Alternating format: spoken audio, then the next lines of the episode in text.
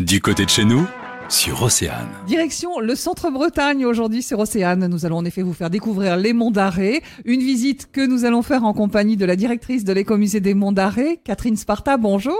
Bonjour. Alors vous êtes sur une terre de légende, vous me direz comme partout en Bretagne, mais dans les monts d'Arrée, euh, c'est quand même assez fort là aussi. Hein Oui, alors euh, les monts d'Arrée, c'est terre de légende, le berceau euh, donc euh, des mythes bretons parce que voilà, euh, c'est là que se situent euh, les fameux écrits d'Anatole Lebras. Euh, euh, on dit voilà que le Yonélès, qui est donc cette cuvette qui est à l'intérieur des deux lignes de crête des monts d'Arrée, euh, est l'endroit où se trouve l'enfer euh, breton. Donc dans la mythologie bretonne, l'enfer est froid. Si vous voulez, euh, dès lors qu'on a comme ça une zone désertique un peu mystérieuse qu'on n'a pas trop été explorée, on lui confie quand même toutes nos croyances et nos légendes. Qu'est-ce que vous conseilleriez à quelqu'un qui va venir peut-être pour la première fois découvrir le territoire des monts d'Arrée? Il y a des sites à, ne pas manquer, des lieux à visiter en priorité? Alors oui, évidemment, euh, j'ai envie de dire qu'on peut commencer par euh, aller sur la montagne Saint-Michel. Donc on a une petite chapelle sur ce mont qu'on appelle la chapelle des bergers parce que euh, eh bien les, les bergers qui venaient faire paître leurs moutons dans toute cette grande vallée euh, de Landes